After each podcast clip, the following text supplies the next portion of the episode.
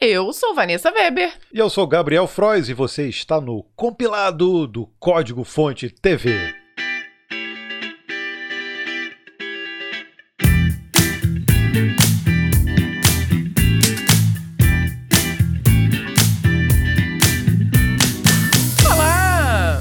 Seja muito bem-vindo ao compilado número 18. Que contempla o compilado de notícias que aconteceram do dia 17 do 7 até o dia 23 do 7. Dentro do mundo da programação.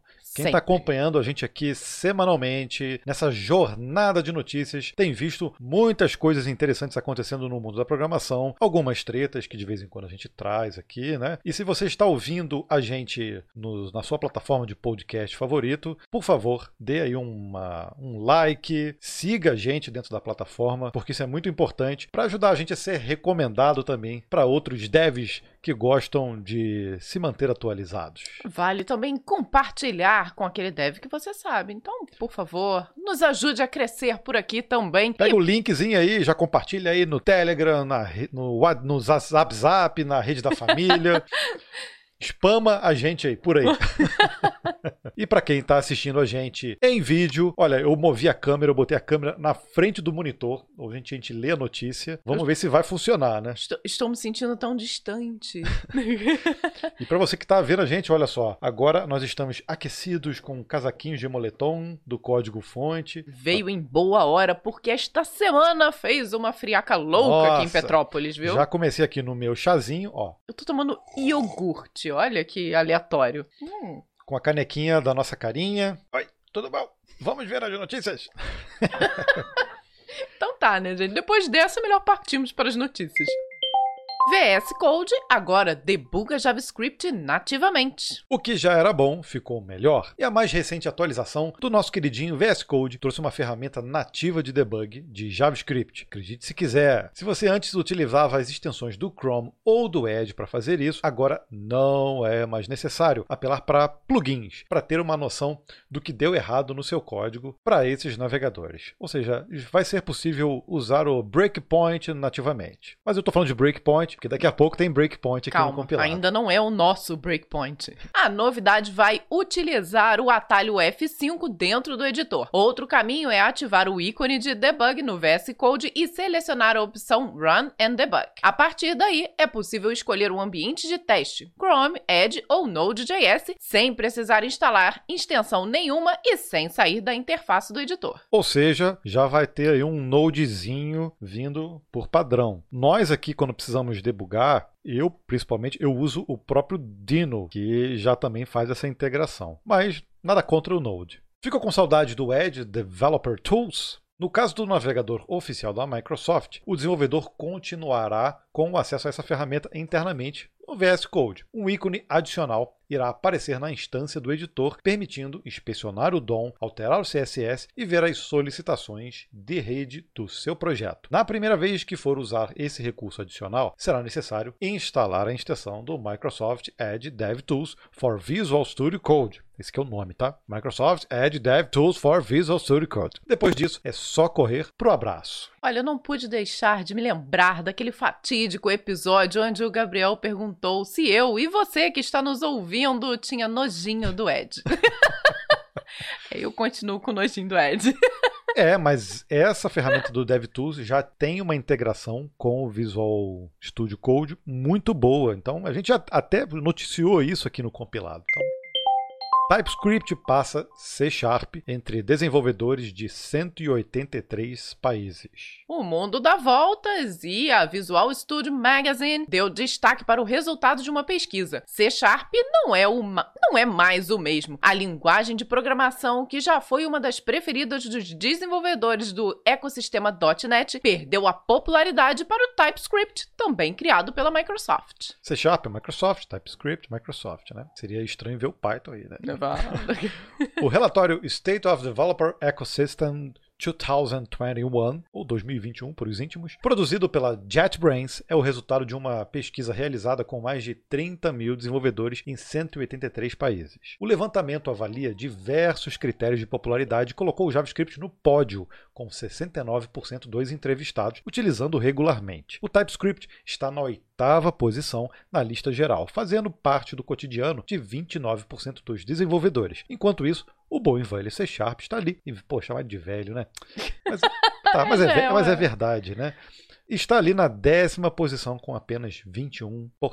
Por outro lado, o relatório também revelou um crescimento impressionante do TypeScript. A linguagem apareceu empatada com Kotlin na segunda posição, entre as linguagens que os desenvolvedores mais estão interessados em migrar ou adotar daqui para frente, perdendo apenas para o Go. Olha o que eu tenho a dizer sobre isso. Não sei. Não sei eu, eu gosto muito do TypeScript. Eu não era muito fã do C Sharp lá no início, mas hoje, cara, o C Sharp tá uma delicinha completa. E quando a gente vai fazer algumas coisinhas, por exemplo, em Kotlin, em Dart, brincar com Go, cara, eu sinto assim, cara, que as linguagens estão muito mais amigáveis, tão gostosas de trabalhar do que era antigamente. A mesmo essas mesmas linguagens, né? É, vide até linguagens como Java, né, que era considerado muito verbosa e tudo, e hoje em dia também já mudou muito, tá né? muito, não, tá muito gostosa também de trabalhar. É, é até difícil, eu acho que é um dos problemas difícil. de se escolher a linguagem hoje em dia, né? Verdade. Estão todas muito boas. Tá fazendo um barulho tá, aqui? Tá, né? Eu acho que é o, é o braço da minha cadeira. É que eu ainda tenho uma cachorrinha aqui no meu colo, mas é bom, gente, ela tá quentinha. Mostra aí, Vanessa, a cachorrinha. Aí, Sério? Ih, ela tá toda bagunçada. A gente tem uma cachorrinha de rua, praticamente. Ah, olha, ah, olha a carinha. Eu arrumo, gente, mas três segundos depois ela se bagunça. Chega pra cá. Pet devidamente no lugar. Reconhecimento facial do Windows Hello foi enganado sem usar câmeras. Essa é boa, hein? Se eu raspar a barba, será que o Windows Hello vai me reconhecer? Se você tiver essa preocupação, pode relaxar. Um grupo de pesquisadores de segurança conseguiu enganar o sistema de reconhecimento facial da Microsoft sem usar câmera alguma. Felizmente, a vulnerabilidade já foi corrigida através de uma atualização do Windows 10 e só ficou a vergonha mesmo para Microsoft. Pesquisadores da empresa de segurança CyberArk identificaram uma falha no sistema do, Hello, do Windows Hello. Para supostamente oferecer maior segurança, o sistema de autenticação exige uma câmera que tenha, além dos sensores RGB convencionais, um sensor de infravermelho. Entretanto, é aí que mora o perigo. O Windows Hello estava ignorando a imagem real, como os nossos olhos veem, e se concentrando apenas nos dados do infravermelho. A partir dessa descoberta, os especialistas da CyberArk construíram um dispositivo USB que nem câmera é. Plugado fisicamente no sistema, ele consegue transmitir frames estáticos de infravermelho do usuário, capturados previamente. Para provar que o sistema estava mesmo ignorando o rosto do usuário, também foi transmitida uma imagem do personagem Bob Esponja. Adivinha o que aconteceu? O Windows Hello permitiu a entrada do Bob Esponja no sistema. Eita, nós. Como diria o nosso filho, eita, nós. Eita. A técnica não foi registrada fora do laboratório até o momento. Por sua complexidade, ela exigiria que o invasor obtivesse acesso físico ao sistema que deseja burlar, além de fotos em infravermelho do seu alvo. Ainda assim, é uma descoberta preocupante, em virtude do volume de pessoas potencialmente vulneráveis. De acordo com a Microsoft, 84,7% dos usuários do Windows 10 utilizam o Hello World, o Hello, Hello World é ótimo, Não, né? É. O Windows Hello como forma forma de autenticação. Eu nunca usei essas coisinhas bem avançadinhas assim. Eu geralmente desativo, cortando eu desativo. eu não uso muito não. Quando o iPhone, se eu não me engano, lançou, né? A Apple lançou esse reconhecimento facial também dava muita treta. Mas eu acho que já melhorou bastante. Já, estão evoluindo, né? Eu vou fazer voz de locutor, tá? Uhum. Japão bate recorde de 319 terabits por segundo de velocidade de internet. Série na TV Smart em 4K, joguinho online no notebook, download do Linux no PC e Wi-Fi no celular vendo o YouTube, tudo ao mesmo tempo. Sua banda larga não dá conta? E que tal 319 terabits por segundo? Será que resolve? Essa foi a velocidade impressionante atingida por pesquisadores japoneses sem perda de velocidade ou sinal. A proeza é o novo recorde mundial de transmissão de dados por internet. Esse foi um salto caprichado. O recorde anterior era de agosto de 2020, com modestos 179 terabits por segundo. O mérito pertence agora à equipe do Instituto Nacional de Tecnologia da Informação e Comunicação, o NICT. do Japão. Usando uma linha de fibra ótica de quatro núcleos, os cientistas dispararam lasers de um gerador óptico em vários comprimentos de onda. Além disso, foram utilizados também amplificadores especiais desenvolvidos com minerais de terras raras. É claro que você deve estar se perguntando quando essa velocidade vai chegar na sua casa. O experimento foi realizado todo em laboratório com um cabeamento em espiral para simular uma distância de 3 mil quilômetros. Os custos dessa operação estão muito acima da fatura da sua operadora. Mesmo assim, os resultados dessa pesquisa aprovaram o uso do cabo de fibra ótica de quatro núcleos, muito superior ao cabo convencional de um único núcleo e com o mesmo diâmetro. O resultado desses estudos deve fornecer a internet de todos nós a longo prazo. Os pesquisadores do NICT, é isso, Gabriel? NICT já falaram em aplicações no 5G e até mesmo no futuro 6G. Falamos do JavaScript e agora chegou a vez do Python. Ele está ainda mais integrado ao VS Code. A mais recente atualização da extensão do Python para o Visual Studio Code já está disponível. Se você já tem ela instalada, é só fechar e abrir o VS Code de novo que a atualização aparece. Se não experimentou ainda, a hora é essa. É só baixar no Marketplace ou a partir da galeria de extensões do editor. Uma dica para os dois cenários vale muito a pena, porque essa atualização está trazendo muitas novidades. A partir de agora, o desenvolvedor terá uma maneira mais rápida de configurar as raízes do projeto por meio de uma nova correção, PyLens. Além disso, a extensão do Python para o VS Code passa a contar com novos recursos do depurador, incluindo breakpoints de função. Outra boa mudança vai afetar quem gosta de compartilhar suas configurações em um repositório GitHub. Com a alteração, selecionar o interpretador Python não altera mais essas configurações como acontecia antigamente. Achou pouco? A atualização também adiciona pequenas melhorias e corrige problemas identificados pelos usuários. Ultimamente, eu tenho programado bastante com Python, até para quem está acompanhando aí os últimos vídeos do, do Mão no Código. A gente está desenvolvendo um projetinho bem legal. Então tá rolando muito Python aqui no VS Code ultimamente e eu atualizei e tem realmente valido a pena essa, essa extensão.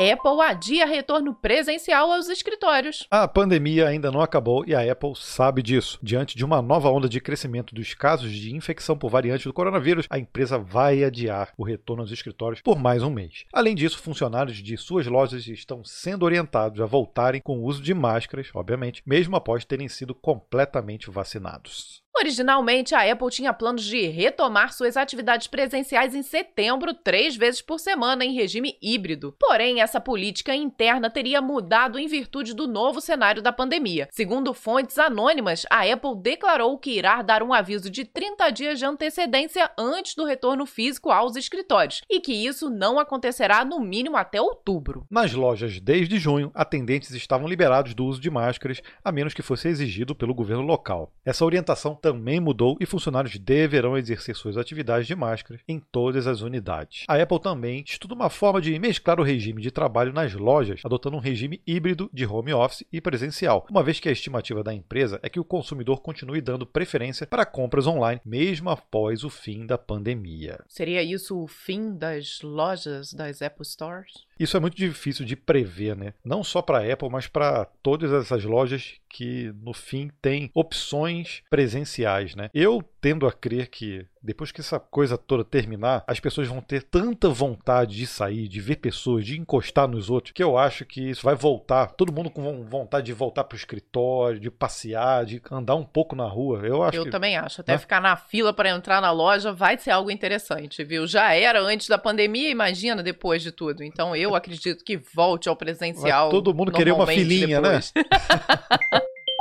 WordPress 5.8 Titan, Titan traz novidades nas APIs. O WordPress 5.8 já está disponível para download ou atualização. Essa versão foi batizada de Tatum em homenagem ao músico de jazz Art Tatum, lendário por sua criatividade e técnica. A ideia é que a versão do CMS faça justiça à sua genialidade com recursos que impulsionem seus usuários aos limites do que é possível na plataforma. Na prática, a versão 5.8 veio mesmo lotado de novos recursos e melhorias. Os desenvolvedores podem esperar APIs de estilos globais e configurações operações globais, usando um arquivo team.json e o tão aguardado suporte nativo às imagens WebP. Além disso, o sistema de blocos foi aperfeiçoado com novas opções. A nova versão do CMS também deu, deu, deu adeus ao IE 11 e ao suporte ao navegador. Ai, foi abandonado. Ainda bem. Para os usuários comuns também há boas surpresas. A partir de agora, será possível gerenciar widgets com blocos, por exemplo. Outra facilidade é a possibilidade de se alternar rapidamente a edição das, de postagens e a edição de templates, utilizando o mesmo editor de blocos. Para quem curte brincar com o visual, filtros dual tones irão permitir alterar a cor e o estilo de imagens e blocos de capa de dentro do próprio WordPress 5.8. É muito interessante essas ferramentas, né? O WordPress, em certo momento, te dá um editor onde você consegue mexer sem ver nada acontecendo ali por trás de código, nada disso. Isso é muito interessante. E também muitas possibilidades para os desenvolvedores. Eu acho isso incrível. Mas eu, como desenvolvedor, tendo a não usar muito esses editores, assim, né? Eu prefiro. Uhum. Pôr a mão no código, né? Para ver o que está acontecendo, até para não gerar, às vezes, código demais, né? Uhum. Eu tendo a, a, a. Vira aquela síndrome, né? O pessoal que não conhece muito, que está instalando plugins loucamente, no final aquele site super super básico, tá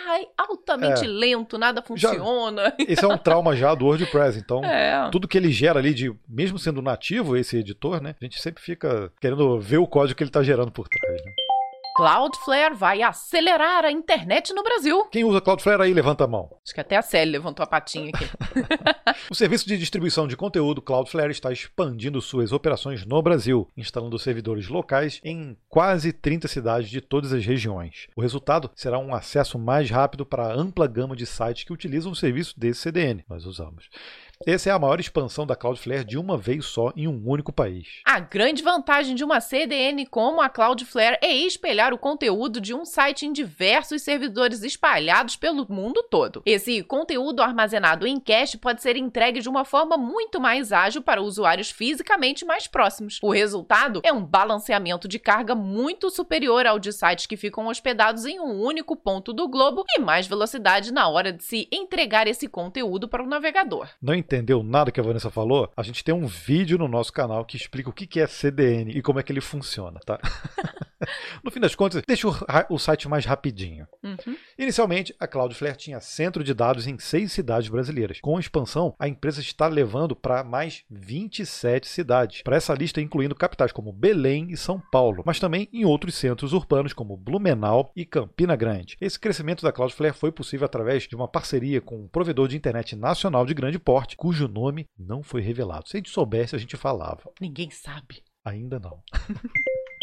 Laravel 8.51 vem com melhorias em testes HTTP. O framework PHP Laravel chegou na sua versão 8.51. A atualização está trazendo rastreamento de pilha em testes de falhas no HTTP, uma nova diretiva Blade para renderizar dinamicamente uma string de classe CSS e várias outras melhorias. Anteriormente, você teria que desabilitar temporariamente o tratamento de exceções para ver o rastreamento da pilha quando um teste HTTP retornasse um código de status 500 inesperado. Agora, tudo ficou mais fácil no Laravel 8.51. A verificação de status com falha vai aparecer lado a lado com o rastreamento de pilha de exceção. Além disso, será possível também receber uma saída de erros de validação JSON que ocorreram ao declarar códigos de status. Outra boa mudança está na forma de se utilizar classes CSS condicionais em qualquer elemento HTML. Isso agora é permitido através de uma diretiva Blade. Será que agora os programadores vão ser mais felizes quando der um erro 500?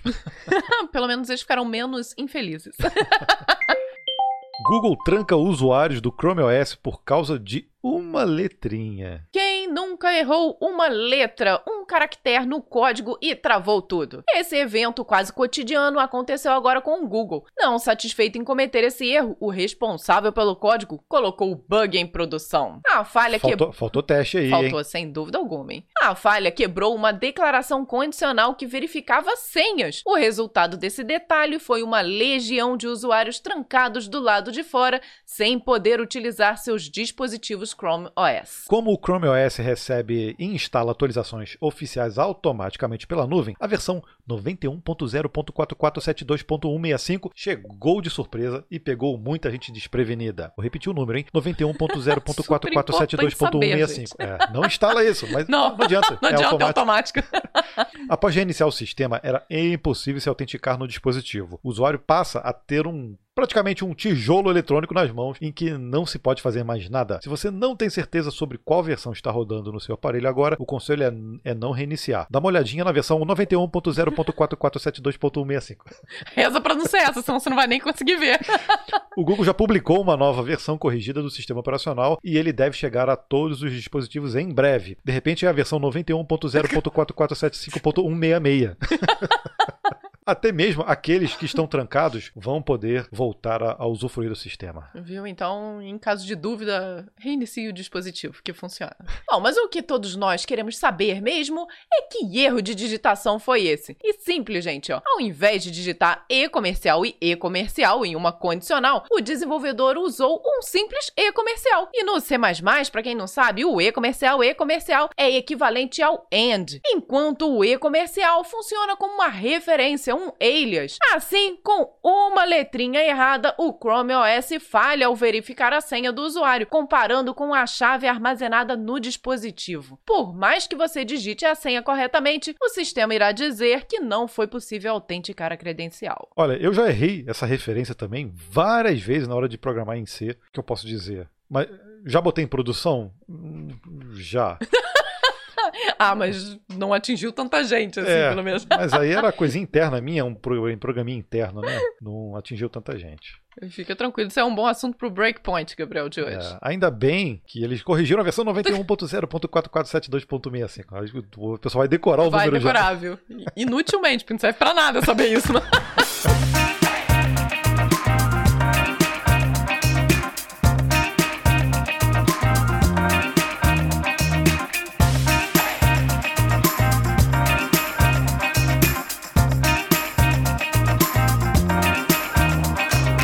Agora sim que chegou a hora de falar de gambiarra. Será? Gente, gente, acho que a gente tá dando muito spoiler hoje. mas chegou o Breakpoint, né? Nós falamos em Breakpoint em outras notícias, mas esse é o nosso Breakpoint. Aquele espaço onde nós contamos para você uma história, um caos, algo que aconteceu em nossas vidas, seja pessoal ou profissional, e que você escolhe. É isso aí. Então não aperta o F5 não, fica aqui no Breakpoint paradinho com a gente por enquanto. Nós colocamos uma, fizemos uma enquete lá no nosso canal no YouTube. Se você quiser acompanhar essas enquetes, está sempre na aba comunidade. O YouTube geralmente não mostra para todo mundo que é inscrito, então você tem que ir lá no canal Código Fonte TV, clica lá em comunidade, aí vai ter todas as nossas postagens e as enquetes estão lá. Todo domingo a gente lança essa enquete com três opções, com três histórias que a gente. Eu tô olhando para cá, mas a câmera tá aqui. Eu ia te falar isso agora, eu só não quis Pode... cortar o raciocínio. A gente tá aqui, trocou tá a câmera de lugar e eu também toda hora tô fazendo é, sinal para lá. As pessoas estão é falando, por... a gente tá maluca. É porque a gente tá, tem um retorno aqui, a gente isso, tem que olhar pra câmera. Tá Desculpe. Olha, continuando, né? São três histórias que a gente disponibiliza lá para vocês, coisas que aconteceram com a gente, pode ser coisa pessoal, profissional, a gente dá uma misturada, tá? Nessa semana foram mais de 3.100 votos e as três opções foram quem cozinha e quem programa melhor. Putz, essa é boa. Eu botei duas opções ali, porque podem ser excludentes, pode ser ou é, pode ser eu ou é. é. Valeu a pena fazer MBA em gestão empresarial? Essa é boa também. Essa é uma, uma opção repeteco, né? De vez em quando a gente volta com algumas histórias que a gente ainda não contou. E a história que venceu com 59% dos votos é a maior gambiarra que fizemos por um projeto de um cliente. É engraçado isso, o pessoal gosta de ver coisa errada, né? O circo pegar fogo e, nós temos que contar que, na verdade, nós nunca, jamais fazemos nenhuma gambiarra. Então, nunca. próximo aí. Isso é super ultra raro, entendeu? Hum, nunca, Mentira. jamais. Mentira, gente. Mentira, gente. Na verdade, a gente ficou aqui discutindo o que, que a gente ia falar para vocês, entendeu? Porque... a gambiarra é a, é a mãe do prazo. É não, ele está intimamente ligado ali nós, ao prazo, é, não tem jeito. Nós, enquanto programadores, nós solucionamos problemas. E dependendo do tempo que você tem para solucionar o problema, a gambiarra é o melhor artifício. É o atalho, né, para é chegar atalho. ao fim. Olha, eu posso dizer que eu já usei por diversas vezes, né, gambiarra, esses artifícios, né, temporários permanentes. Mas o que me chamou mais atenção na época, eu estava começando a trabalhar com web e, olha, vou te falar que ainda era na época do modem discado. E eu já estava desenvolvendo sites para alguns clientes usando aquele FTPzão e, na verdade, nem existia muitas soluções de hospedagem aqui no Brasil, né? Você tinha Cara, não vou, vou, citar nomes, não, tá? Mas, Mas, eram poucas. Eram poucas e os serviços nem sempre eram aquele top de linha, né? Como a gente tem hoje. Na época, eu estava hospedando um, um site para um cliente, usava banco de dados, tinha ali algumas coisas que eram realmente dinâmicas, né? E precisavam do banco de dados. E eu lembro que chegou um fim de semana, deu uma pane geral no data center do cliente, do, do serviço de, hospedagem, de hospedagem, né? E o site caiu. E aí eu tentei cara, por diversas vezes, entrar em contato com o suporte. Paz, né? Hoje em dia a gente entra em contato com o suporte, você vê, você é o terceiro na fila, aguarde cinco minutos. Você já fica, poxa vida, vai demorar cinco minutos para me atender. Mas o problema foi tão Olha grave só. que o data center caiu, inclusive o site do hosting caiu também. Mas também nem tinha chat na época, né? Já era por e-mail, é. eu acho. Acho que não era eu, tão. Não, é. Aí eu tentei entrar em contato por telefone e, cara, por incrível que pareça, ele me redirecionou para um sinal de fax. Pois é, nós enviamos o fax. Nós tínhamos vale fax. Aqui, nós, nós tínhamos, tínhamos o aparelho de fax no é nosso isso, escritório. É. Pra quem não sabe, dá um Google, porque um monte de gente nem sabe mais o que é fax. E aí escrevi uma carta muito xingando muito. Aquela, eu já imaginei aquela folha em branco. Né? Pelo amor de Deus, volta, servidor, tá é. tudo parado aqui. Manda e, fax. Mas eu não consegui contato com nenhum cliente e eu precisava realmente colocar o site no ar porque ele é, precisava funcionar fim de semana também. E na época eu lembro também, poxa, vamos trocar de, de hospedagem, vamos trocar. Eu lembro também que para contratar novas hospedagens era um processo também, não era tudo automático igual não, hoje. Não, de jeito nenhum. Você levava, então mesmo eu contratando um serviço de hospedagem no exterior, eu precisava às vezes de 24 horas, tinha uma aprovação, aí tinha aquele processo todo de criar o, o serviço de hospedagem. E até mesmo né, mudar o DNS no registro BR, demorava, também não era demorava, automático, então, e, e, tudo eram horas é. e horas. Eu precisei solucionar rápido, assim, pensar, poxa, vou fazer uma solução aqui. Conectei, estava conectado na internet, gastando pulso telefônico. E aí eu configurei no meu computador um servicinho de DDNS, quem não sabe, é o DNS dinâmico. Quando a gente conecta, né, na época, cada vez que você conecta com o modem, você recebia um novo IP. E eu precisava ter um meio que um IP fixo através desse DDNS. E com isso, eu redirecionei o domínio do cliente para o meu DDNS que estava na minha máquina. Ou seja, eu precisei hospedar o site do cliente durante aquele período, até o data center se recompor lá, alguém ligar. Li... Desligar e ligar. Desligar e ligar, sei lá. O, o site site ficou hospedado no meu computador. Na internet podia, de escada, gente. Na internet de escada e eu não, não podia desligar o computador de jeito nenhum. Sabe? Aquele negócio de botar um, um X assim no botão assim, ó. No caso, ó, não aperte. Fita isolante. e gente, funcionou, funcionou. É, não tava rapidão, não ficou super rápido, porque, né? Convenhamos, né? internet de escada. Era isso. Essa foi uma das gambiarras que eu lembro. Assim. É, eu acho que essa daí foi a mais marcante, né? Porque foi muito diferente, né? Fazer aquela gambiarra no código, a gente obviamente já fez várias vezes, né? Eu, gente, na época do, do Action Script com Flash, meu Deus do céu, rolava gambiarra solta, gente. Não vou mentir para vocês, não. Mas a gente resolveu contar este caos porque ele é mais emblemático. Espero que vocês tenham gostado aí. Não façam isso em casa, gente. Aliás, eu fiz em casa, né? Mas não é pra fazer isso em não, casa. Não, não, não. Hoje em dia não precisa mais disso, não.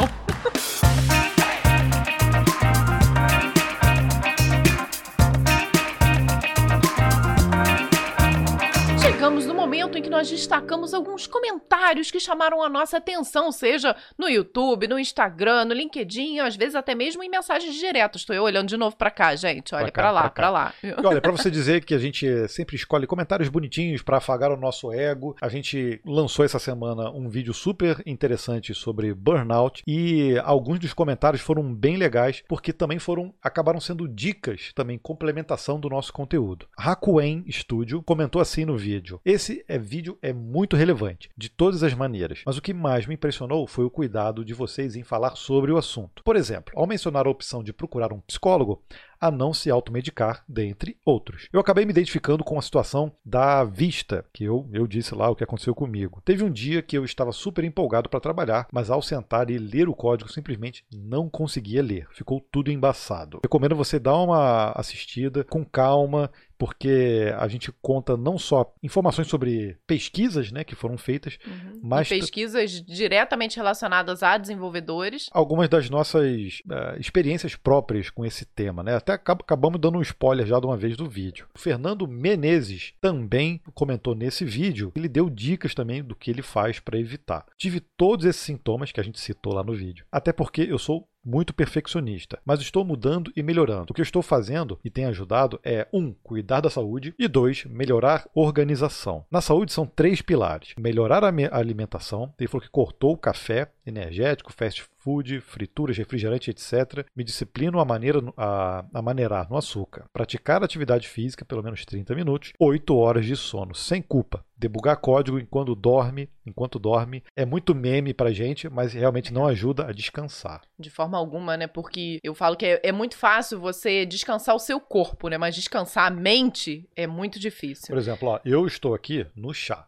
Eu não tomo café o tempo inteiro, não. Eu gosto de um cafezinho, mas eu não tomo muito e também não é o tempo inteiro. É, eu também sou de cafezinhos, mas golinhos, né? Dois golinhos por dia, pra mim, já me deixa feliz. E o Fernando ainda complementou assim, ó: depois da saúde vem a gestão de tempo. Anotar na noite anterior as tasks do dia seguinte. Isso é uma dica incrível, faz muita diferença. Eu tenho aqui também, ó, vou mostrar aqui para vocês, ó, o meu caderninho. Ó, quem tá vendo no vídeo aí tá, tá conseguindo ver, ó. Eu anoto o dia e as tarefas, já vão ter a ver as tarefas aí que eu tô Tô fazendo.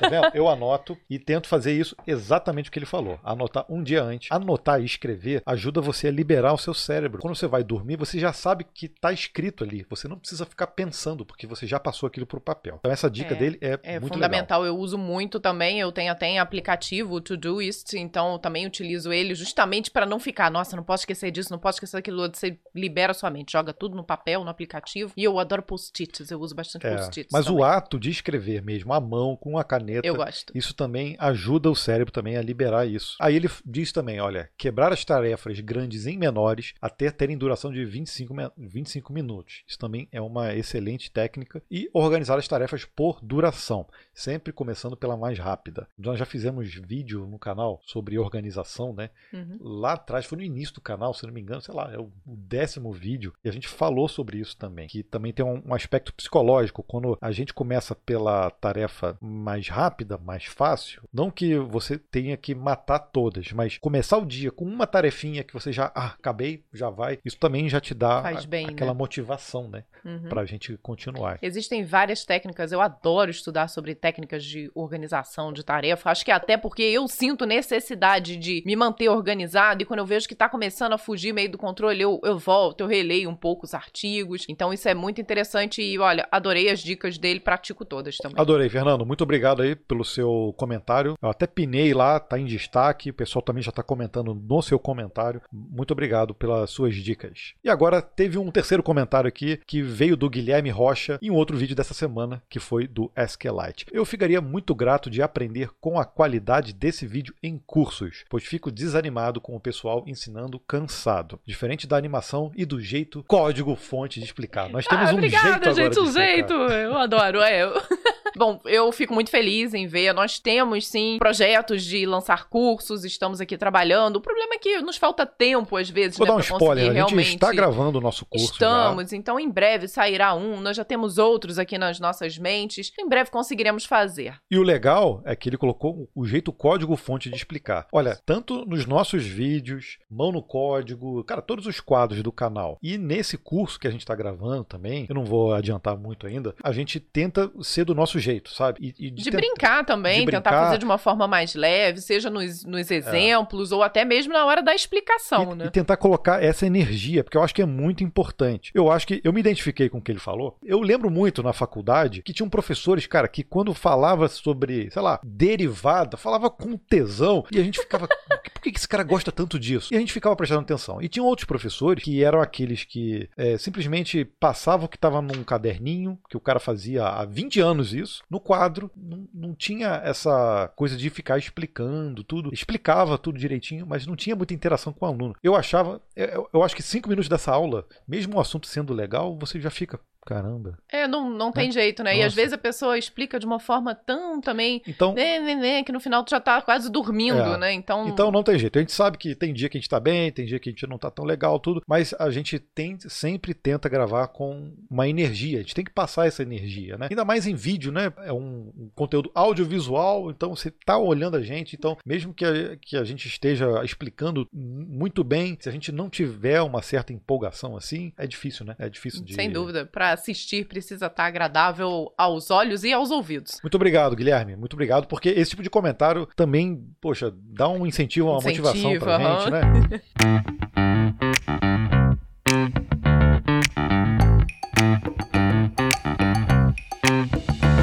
já que estamos aqui falando de comentários maravilhosos da nossa comunidade, nós lançamos três vídeos essa semana. Vamos falar dos nossos Já, vídeos. já né? é, já demos spoilers de dois, Dois, deles, né? tá. O primeiro, o dicionário do programador, que teve o assunto SQLite. Acredito que muitos de vocês que trabalham com tecnologia já estão habituados com SQLite, mas vale a pena ver, tem sempre histórias interessantes. Tem, tem. Você sabia que o SQLite já foi explodido várias vezes?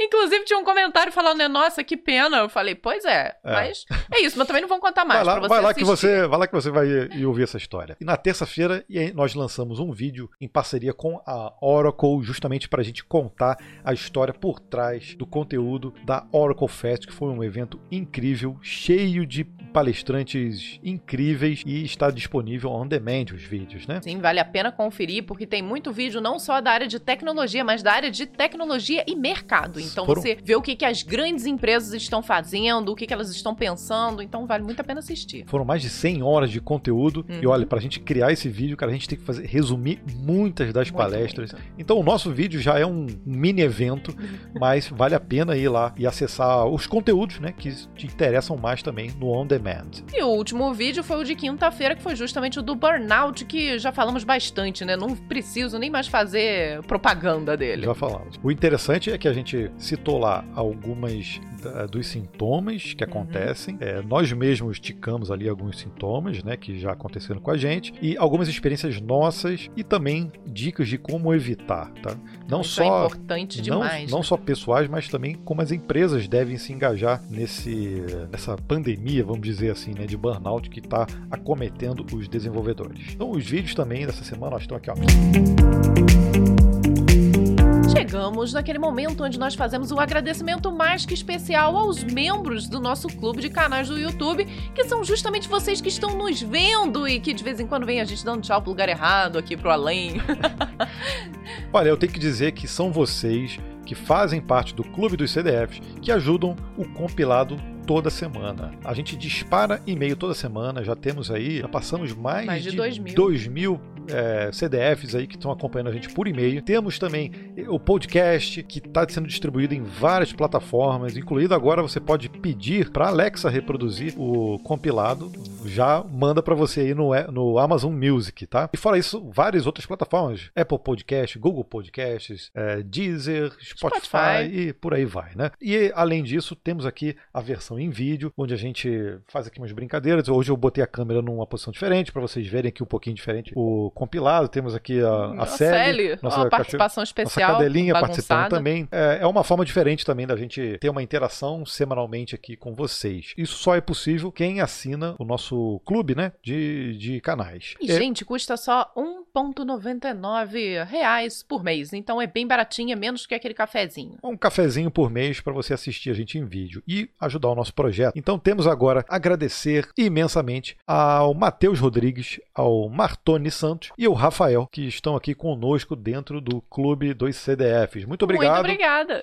Muito obrigado por fazer parte e você que ainda não está participando do compilado em e-mail, é só acessar, eu tenho que olhar aqui para a câmera, é só acessar compilado.códigofonte.com.br. Lá você vai colocar o seu e-mail, o e-mail que você utiliza mais, e aí você recebe semanalmente ah, as nossas mensagens. Semanalmente, todos os sábados, às 6 horas da manhã, viu? É pra acordar realmente já se mantendo atualizado. E já escutando a gente no podcast bem de manhã. Para quem faz parte do clube dos CDFs, é literalmente acordar com a gente, porque geralmente o YouTube notifica com push notification. O pessoal vai brigar com a gente, Gabriel, imagina. É só desativar se você aí, a receber esse favor, sábado, 6 horas da manhã, acordar todo mundo. Mas, mas vem, mas vem lá. Eu boto na aba comunidade uma mensagem é, só para os membros do clube. Aí o YouTube vem lá e plup, 6 horas da manhã, já tem um videozinho lá para você assistir. Beleza? Muito obrigado mais uma vez e eu te es- espero vocês no próximo compilado. Até lá, viu? Tchau, beijo. Um grande beijo. Fiquem com Deus. Tchau, tchau.